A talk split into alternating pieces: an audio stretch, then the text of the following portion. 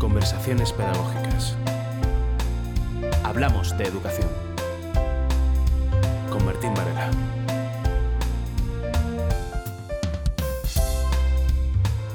Hola David, ¿qué tal? Hola David.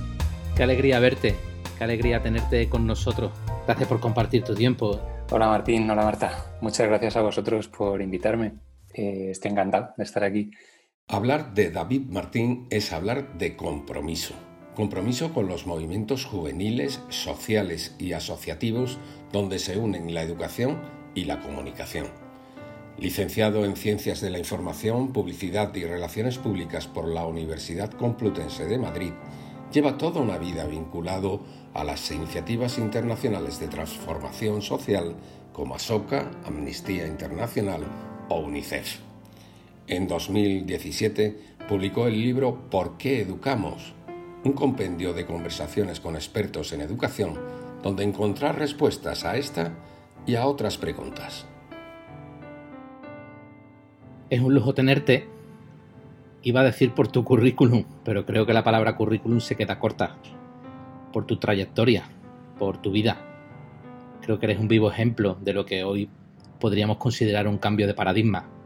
Creo que no pesan tanto los currículums, sino la trayectoria vital, lo que uno va haciendo en su vida, lo que va decidiendo.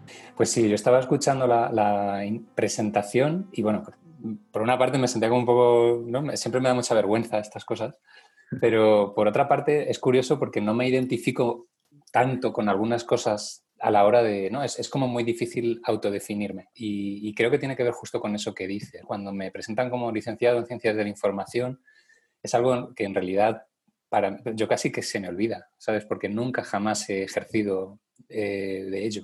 Es verdad que mi paso por la universidad fue clave para desarrollar competencias y muchas cosas que he utilizado toda mi vida, pero mi trayectoria siempre ha estado más vinculada al mundo de la educación, desde lo formal y desde lo no formal. Como diría el gran Dumbledore, son nuestras acciones y nuestras decisiones las que van marcando quiénes somos.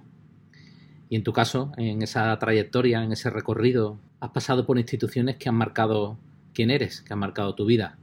La primera de ellas, creo recordar que UNICEF, ¿qué te lleva a dar ese aparente salto? Es verdad que tenía más la vocación de dedicarme a la docencia universitaria, que fíjate que es justo en lo que estoy ahora también, pero eh, en aquel momento mi interés estaba más relacionado con cómo utilizar la comunicación no para, el ámbito periodístico o para el ámbito publicitario puro, sino para la transformación. La comunicación tiene un elemento clave en, países en desarrollo como, como elemento de comunicación para el desarrollo, ¿no? y ese era como mi ámbito de interés, era el ámbito social de la comunicación y estaba haciendo un máster en televisión educativa y comunicación educativa y fue cuando empecé mis prácticas en UNICEF como parte del máster y bueno, como resultado de esas prácticas me quedé trabajando allí durante seis años y terminé siendo el, el director de educación y participación de UNICEF España. UNICEF, también Amnistía Internacional, son entidades en las que tú has trabajado y que yo a veces las describo como la voz de aquellos que no la tienen. Se ha vuelto a poner de manifiesto durante este tiempo de pandemia. Eh, han alzado la voz instituciones como esta o Save the Children para recordarnos qué es lo importante y para recordarnos que esos niños necesitados están ahí y que tengamos mucho cuidado con las decisiones que tomamos en la escuela. Supongo que tú, que lo has vivido desde dentro, también te habrás llevado aprendizajes tremendamente valiosos. Claro, Sí, para mí además aquellos años fueron muy bonitos, fueron de un aprendizaje no formal muy importante, ¿no? porque aparte yo estaba trabajando como educador, era voluntario, trabajaba con jóvenes, acompañamiento directo a jóvenes en situación de riesgo de exclusión, no, no era mi trabajo en UNICEF, era lo que yo hacía en mi tiempo libre y trabajé muchos años así, ¿no? Entonces, para mí siempre hablar de educación en mi cabeza no está necesariamente vinculado a escuela. Eh, creo que, es muy habitual el debate sobre, en torno a la educación, en realidad es un debate en torno a la escolarización. Y creo que es diferente. Para mí la educación no es territorio exclusivo de la escuela y creo que esto es evidente. Pero sí es verdad que cuando nos hacemos preguntas acerca de su propósito, de sus mecanismos, los solemos ubicar ahí, en ese contexto. Y claro, educación pasa todos los días en el hogar, educación pasa en, los centros, en las aulas hospitalarias, en los centros penitenciarios. Hay educadores, ¿no? hay educadores que se dedican a esto en los más diversos contextos. Y creo que lo bueno es precisamente ver, ver a todas estas personas como parte de un mismo propósito ¿no? y ser capaz de establecer colaboración y, lazos entre ellos. Creo que esa es una de las claves cada vez más, más evidentes, ¿no? y es que la educación necesita establecer puentes entre todos los agentes involucrados, desde lo formal, lo no formal, etc. De otras veces que hemos hablado, eh, sabes que nos une un poco esos inicios y del por qué educamos o por qué somos educadores. Tendremos también con nosotros un día a un amigo que trabaja en tres barrios Amate, aquí en Sevilla, uno de los barrios más pobres de Europa. Le preguntaremos por su gente, por sus niños, por lo que hacen desde la fundación en la que él trabaja también. Haber vivido cerca de estas realidades te hace tener muy claro que todo debe confluir y todo es necesario y también que los aparentemente imposibles a veces son posibles o dentro de esas realidades tan extremas como las que tú has vivido en algunas de estas instituciones, pueden incluso arrojar luz y posibilidad donde aparentemente no la hay. Claro, o sea, eh, yo tuve la suerte de empezar a trabajar en contextos como esos, ¿no? En, mi aproximación a la educación fue desde ahí, ¿no? desde el contacto directo con jóvenes en situación de riesgo, de vivir la realidad en ámbitos de cooperación al desarrollo, de emergencias o crisis humanitarias. ¿no? Al final, cuando ves bueno, cómo funciona o cuando sabes cómo funciona una escuela en un centro de refugiados o en, una situación de emergencia y organizas lo que puedes debajo de un árbol o en una tienda de campaña, cuando eres capaz de hacer eso, que estamos hablando de una situación límite, evidentemente, pero fíjate que tiene todos los ingredientes de por qué educamos, qué estamos intentando que ocurra ahí, por qué nos empeñamos en que eso siga pasando, por qué no nos, nos relajamos, ah, bueno, pues nada, es que como hay guerra, no, pues ya está, ¿no? nos seguimos empeñando en que eso tiene que pasar. Y ahí debajo hay algo muy importante, ahí, ahí debajo hay un propósito de que, de que esto cambie, ¿no? de que esto se transforme, de que estos chavales vivan una realidad diferente y provoquen una realidad diferente. Poder crear un entorno de aprendizaje que sea valioso, significativo para ellos, que trabajen en equipo, que sean capaces de entenderse, porque si no se entienden habrá más guerras y habrá más... Entonces, cuando te das cuenta de todo eso y que, y que todo eso está al mismo nivel a que aprendan a contar, aprendan a sumar, aprendan a hablar idiomas o demás, dices, joder, es que por esto educamos, este es el valor de la educación. esa es la esperanza que tenemos depositada en, este trabajo. Y eso está muy por encima de otros verbos, ¿no? como escolarizar, como, ¿no? que, que son sistemas, procesos que hemos creado aparentemente de calidad para gestionar, para crear esas estructuras que lo hagan posible. El problema es cuando esas estructuras empiezan a tener más importancia que el hecho de fondo, ¿no? Que el hecho de fondo, ¿no? Que el propósito de fondo.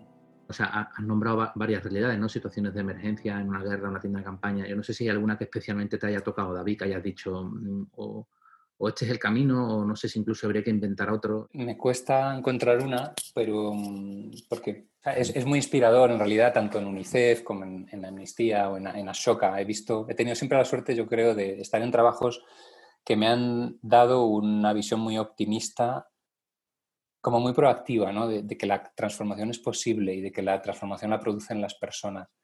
Por contarte una, puedo contar, eh, recuerdo en, Perú, en un viaje que, hice con UNICEF, tuve la ocasión de visitar varios proyectos de, de desarrollo comunitario, de diferentes tipos, ¿no? de salud, de, educación también ¿no? y empoderamiento juvenil. Recuerdo que había uno en las zonas, en unas comunidades andinas perdidas, había un grupo de jóvenes que se, llamaban los chasquihuahuas. Era un pueblito que se llamaba Guanoquite, en los Andes. Y los chasquihuahuas eran una comunidad de jóvenes que iban haciendo educación de pares a través del teatro. Entonces eran chavales de entornos muy desfavorecidos, que habían creado una compañía de teatro y el, contenido de las, de las eh, actuaciones que hacían, de, las obras que ellos mismos escribían en muchos casos, era contenido social, era contenido que enseñaba conceptos básicos de prevención de enfermedades de transmisión sexual, que contaba bueno, cuestiones básicas sobre el alcoholismo o la violencia en el hogar o la importancia de la educación de las niñas o la importancia de la higiene y la salubridad. ¿no? O sea, e-, eran elementos clave para el desarrollo de las comunidades y eran los propios jóvenes los que iban por las aldeas y, pueblos de alrededor haciendo, representando sus, obras para educar a los demás. Entonces, era, para mí fue, me, abrió los ojos, porque esto fue el origen incluso de lo que llegó a ser después cibercorresponsales, años después, ¿no? que probablemente es el proyecto que más cariño le tengo de, todos los que he podido hacer como emprendedor, ¿no? Que, tiene mucho que ver con eso, ¿no? de darle la voz y el poder a los jóvenes para que transformen sus comunidades utilizando la comunicación en muchos casos. O sea, ya ves que estoy empezando a conectar puntos, ¿no? porque tiene mucho que ver con mi carrera. Probablemente aquella experiencia, que no sé si seguirá funcionando, pero para mí fue muy, muy reveladora doy un salto ahora a tu otra etapa en Ashoka, en la que trabajaste descubriendo e impulsando mucho sobre buenas prácticas educativas, a veces disruptivas, diferentes, muy diversas, pero en la que encontrabas un patrón común, o al menos yo entiendo que está detrás de esa filosofía del por qué educamos de tu libro. No sé si ese optimismo persistente que muestras en lo que nos vas contando tiene mucho o poco que ver haber encontrado quizás un patrón común en toda esa diversidad, en este caso ahora en todas esas escuelas, que podamos llevarnos también nosotros los educadores y que esa visión nos aliente. Yo te diría que se me ocurren varios, ¿no? Pero creo que el principal es el optimismo en sí mismo. O sea, creo que esa capacidad que tienen estas personas en los contextos de mayor dificultad, ¿eh? y no hace falta que nos vayamos a Siria para pensar en ellos, ¿no? podemos pensar en cualquier trabajo de cualquier compañero en, en, cualquier aula hoy en nuestro país, o sea que no estamos hablando de realidades muy lejanas. Esta capacidad que tenemos de pasar de la frustración o de las dificultades a la solución, o al menos al intentar resolver las cosas, eso pasa por el optimismo, pasa por, pasa, lo llamamos vocación, lo llamamos compromiso, lo llamamos de muchas maneras, pero tiene mucho que ver con, con eso, con el, con el, optimismo. Tiene que ver con que te llega el COVID-19 y te pones a hacerte mil preguntas de cómo consigo seguir haciendo lo que hacía desde mi casa, cómo sigo acompañando a estos chavales todos los días a pesar de las circunstancias. Y, y eres capaz de reinventar desde eh, en cualquier nivel, ya sea en el nivel de tu asignatura, en el nivel de tu centro, en el nivel de tu equipo, eres capaz de, ponerte en ello, de dedicar el tiempo y, hacerlo. Y yo creo que eso tiene que ver con el optimismo, tiene que ver con la confianza en que es posible, la confianza que si no lo haces tú, no lo hace nadie y asumes esa responsabilidad creo que para mí eso es la clave de, la innovación también, ¿no? Tiene, tiene mucho que ver con, con amar al alumno, ¿no? Como hemos hablado muchas veces, tiene que ver con, eres consciente de que estás haciendo esto para ellos, independientemente de las circunstancias, tienes que ser capaz de, de inventarte nuevas soluciones todo el tiempo. Me recuerda con lo que nos comentas, eh, una de las frases que más ha rodado durante el tiempo de confinamiento y el inicio de la pandemia, venía a decir algo así como que las personas inteligentes son las que en momentos como estos buscan soluciones y no culpables. Entiendo también detrás de tus palabras que ese optimismo no es un optimismo que está en las nubes como algo sin fuerza, sino que es un optimismo que se concreta en acciones. Al final, ese niño, ese alumno, según seamos escuela o educadores en entornos diversos, como nos está subrayando durante nuestra conversación, al final ese niño o ese adolescente en muchas ocasiones solo te tiene a ti o te tiene a ti o incluso a lo mejor te tiene a ti.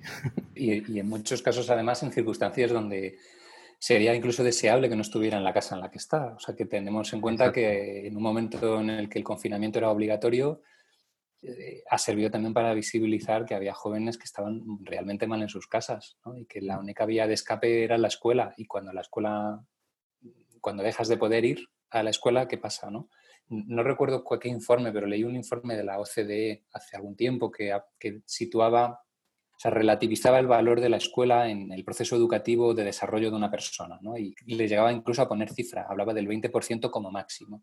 Digamos, el valor relativo que tiene la escuela en tu desarrollo en comparación con todo el resto de agentes ¿no? del ecosistema en el cual aprendes, llegaba a ser como máximo el 20%. Eh, podía ser el 10, podía ser el 5, pero como mucho el 20, ¿no?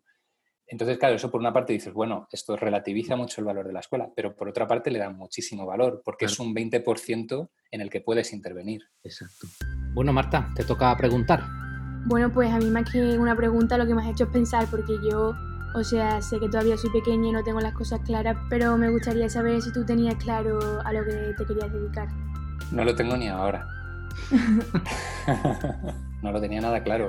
yo me metí a la universidad porque me gustaba, la hice feliz y aprendí mucho. Creo que la universidad, más allá de la carrera que te sacas, eh, te aporta muchísimo en la vida en general. Si no has tenido la oportunidad, si no lo llevabas ya de antes, que creo que es una, debería ser como uno de de las cosas que se tendrían que evaluar en el sistema educativo, ¿no? que es tu predisposición a aprender. Yo creo que la universidad a mí me sirvió para eso.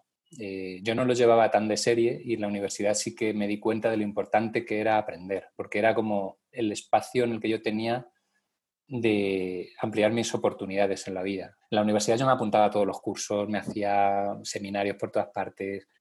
igual es muy friki, ¿no? Pero es como cuando llegas a un sitio que, como una biblioteca llena de libros y te los quieres leer todos, ¿no? Y sabes que no podrás, jamás, pero eh, esa ansiedad me provocó, ¿no? De ostras, ahora todo depende de mí, ahora puedo aprender lo que quiera. Yo avancé durante la carrera, progresivamente fue cambiando mi idea de qué quería hacer. Me gustaba dar clase, porque me, como era educador, con chavales, me gustaba, me veía dando clases en la universidad y al final, pues mira, me, me apunté a un máster y, me metí en UNICEF y flipé y allí me quedé. No sé, te estoy metiendo una chapa enorme, pero es una forma de decir que, que, no lo tenía nada claro. Lo importante no es que quieres estudiar, lo importante es que quieres cambiar. Para mí la pregunta es esa, ¿qué quieres cambiar? ¿Al servicio de qué eh, está esta, esta voluntad tuya de estudiar lo que sea? Bueno, Marta, esta pregunta, más que sobre la teoría, ha hecho una pregunta para llevártela para ti, para tu vida. ¿Crees que te ha servido? Sí, para la práctica, vamos. Sí, sí, me ha servido muchísimo. O sea, mira que tampoco es una pregunta así muy difícil, pero que me ha dejado pensando. bueno, David, la última.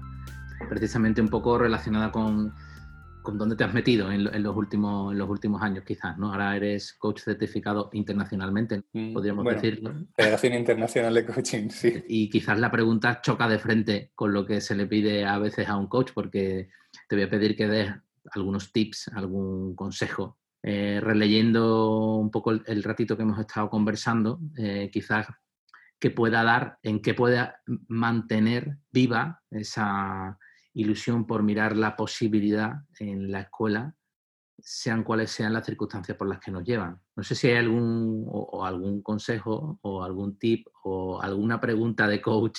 Tú también eres coach, tú también sabes, sabes que en realidad la mejor pregunta no es la que te hace otro, sino la que viene de ti, la que tú mismo te haces. Eh, esa es la pregunta que normalmente más moviliza y la que más, son muchísimo más valiosas esas preguntas que las que yo pueda hacer. Como lo conectas con el coaching, sí es verdad que hay un elemento clave, ¿no? Que tiene que ver con que vemos el mundo como somos. No tanto, ¿no? Y esto está en el Talmud, o sea, no esto, esto no es coaching necesariamente, ¿no? Vemos el mundo tal como somos, no necesariamente tal y como es. Nuestros propios marcos de referencia o nuestras propias percepciones, nuestros propios juicios sobre la realidad condicionan cómo operamos sobre ella. Y eso tiene mucho que ver con lo que decíamos antes, del optimismo, de, de y esto depende de millones de circunstancias, claro. Y puede ser la persona más optimista del mundo, pero estar en un mal momento o no, estar cansado, ¿no? O sea que esto es muy respetable también, ¿no? Que esto tampoco sirva sobre juicio a, nadie. Yo creo que mm, esas son las preguntas que cada uno tiene que hacerse. Como mi propia visión del mundo está limitando la forma en la que yo opero sobre ella. Creo que la pandemia ha puesto en, en evidencia muchas cosas del sistema educativo y de nuestra práctica desde el propio propósito de fondo a, cómo nos organizamos, a, las organizaciones académicas, curriculares, las competencias digitales, que suele ser el, centro de la conversación generalmente, tiene que ver más que ver con el uso de las pantallas y las clases online. Al final el, debate se está centrando ahí. Para mí la pregunta, o sea, preguntas, ¿cómo podríamos aumentar la predisposición a aprender a nuestros alumnos independientemente de las circunstancias? Sobre todo en un momento en el que se minimiza el contacto con tus profesores o con tus maestros, ¿cómo podemos conseguir que sigan teniendo interés y recursos, herramientas para aprender? Por ejemplo, es una gran pregunta. ¿Cómo podemos personalizar todavía más nuestra práctica educativa incluso en estas circunstancias? ¿Cómo colaboramos mejor con nuestros compañeros? ¿Cómo favorecemos que los alumnos colaboren entre ellos, cooperen entre ellos para aprender juntos? cómo conseguimos reforzar las competencias socioemocionales, que se ha demostrado claramente que son clave en un momento como este, ¿no? de, dificultad, de, pesadumbre, ¿no? de, ansiedad, de tensión. Es clave que reforcemos eso para seguir aprendiendo. ¿Ves? Son, no sé, muchas preguntas las que podría hacer que creo que tienen que ver con, con esta crisis y no sé, no sé si te estoy respondiendo, pero, pero son preguntas, si te fijas, las estoy formulando a modo de pregunta, en realidad. no te estoy dando ninguna solución, porque creo que la solución va a depender de cada contexto, ¿no? La educación, por definición, es eso. Yo leo en tus preguntas como criterio y también abrirse a otras realidades, a veces abrirse a un compañero, como tú has hecho en alguna de las preguntas, y ver cómo él lo hace, o ver cómo hace la escuela de al lado. estamos subrayando continuamente ahora el concepto de que las escuelas estén más conectadas en red que nunca, te abre eh, a posibilidades. Y luego leo en, las preguntas que nos hace, cuando uno tiene un porqué, los cómo se buscan. Sí, creo que viene ahí de Víctor Flan, del de hombre en búsqueda del sentido, que se ha puesto de moda ahora con la resiliencia también en estos tiempos. Si nuestro porqué es ese alumno concreto que al final acabamos nombrando siempre. Sí, y pensando que además eh, no necesariamente, o sea, no siempre tienes los recursos para encontrar las respuestas. Eh, o sea, que también hay que, hay que reconocer, no que esto a veces provoca frustración, ¿no? El, el, el animar a una persona que encuentre la solución, a lo mejor la solución no está dentro de ti, por la circunstancia que sea, porque te falta perspectiva, porque no estás en condiciones emocionalmente para encontrarlas. Pero eso no significa que las soluciones no las puedas encontrar de otra manera. O sea, pasando a lo mejor por el diálogo, por la investigación, por la colaboración, por la escucha. O sea, hay muchos, muchos recursos que puedes poner en marcha para encontrar las soluciones cuando tú mismo no las encuentras. Y creo que eso es también un debate típico. Claro, como si yo fuera Superman o como si yo lo supiera todo. Claro que no claro que no, pero ese es el valor del trabajo en equipo, y es que somos más capaces de hacer cosas aportándonos diferentes puntos de vista, dándonos feedback. Se llevaría uno horas y horas escuchándote, David. Uno o dos, ahora en este caso con Marta. Gracias por ser tan inspirador, gracias por tu aportación, gracias por estar aquí con, con nosotros y se nos quedan como muchas ganas de seguirte preguntando cosas. sobre, el, sobre ti también. Eh, vamos a engañar a Marta y sobre preguntas a, vosotros que me las haga a mí, ¿no? claro, claro, yo me quedo también con ganas de hablar, de hacer preguntas también para vosotros. Vale, pues entonces en la próxima hacemos como un partido de tenis, una para allá y otra para acá, ¿no? Me parece, me parece bien. Bueno, muchas gracias David, ¿eh? un abrazo grande. Gracias a vosotros, un placer. Gracias por este ratito. Un abrazo. un abrazo. Eh, Marta, ¿ya has conocido a David?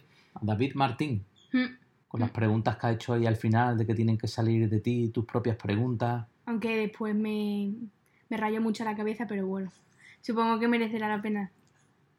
no sé. Es que yo, yo, ¿Tú? yo veo a una persona así que, por ejemplo, yo, por las cosas que ha contado, como que ha tenido éxito y todo eso, y digo, es que yo me, lo, me, me, hubiese gustado imaginármelo con mi edad. Digo, a ver qué, cómo estaba con mi edad, ¿sabes? Que a mí cuando me va a llegar y cómo sé que me va a llegar. Vale, pero si, por ejemplo, David te escuchase, a lo mejor no estaría del todo de acuerdo en que pensases que ha tenido o no éxito. Depende de lo que consideremos que, es éxito. Sí. Entonces yo te haría otra pregunta. Si David es una persona de éxito o feliz, ¿cuál crees que es la clave y el secreto que has podido percibir durante la entrevista? Pues que lo que hace le gusta y que se ve que cuando habla del tema lo hace con ilusión, que se ve que lo que hace es que como que es su sitio, ¿sabes? O sea que el éxito no es aquí tener reconocimiento ni mucho menos es que tú estés feliz y eso. bueno, Marta, hasta la próxima, ¿no? Sí.